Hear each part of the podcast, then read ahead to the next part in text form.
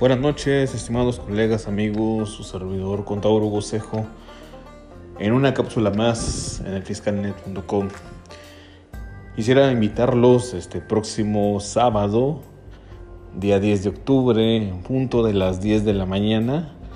Vamos a, a exponer en conjunto con el contador Rodolfo Alvarado, que me va a acompañar, y vamos a ver lo que es la el aspecto integral jurídico, entre otros aspectos de lo que es la, lo que es la sociedad por acción simplificada.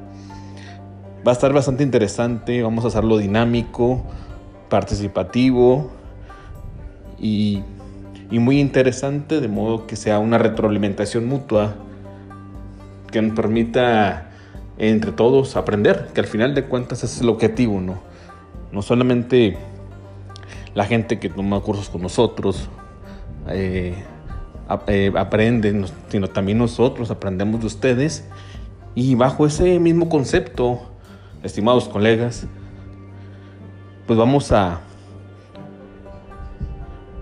a lo que es la parte eh, teórica, vamos a ver práctica, vamos a disipar dudas, a desentrañar completamente el sistema lo que es el régimen de, de lo que es el base a flujo.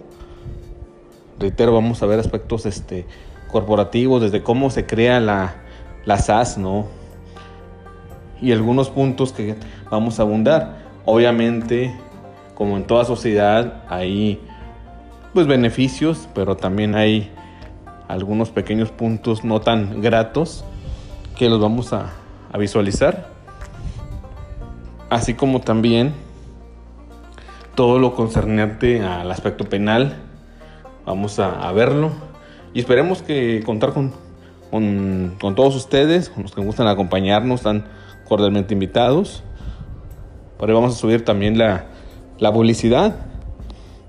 Y bueno, hay que seguir fomentando ese camino entre todos para seguir esa preparación mutua, esa capacitación porque al final del camino es bien importante para todo lo que se nos avecina y tomar en cuenta todas las medidas preventivas, sobre todo atenuar a las normas de información financiera que nos va a permitir un parámetro hasta llegar a una razón de negocios, porque al final de cuentas hay que conocer el negocio como tal no solamente de en la parte teórica, ¿no? sino en la parte operativa. Y que eso nos va a permitir tener los tres elementos que hemos venido comentando en anteriores cápsulas. La materialidad, sustancia económica, razón de negocios y obviamente el aspecto penal.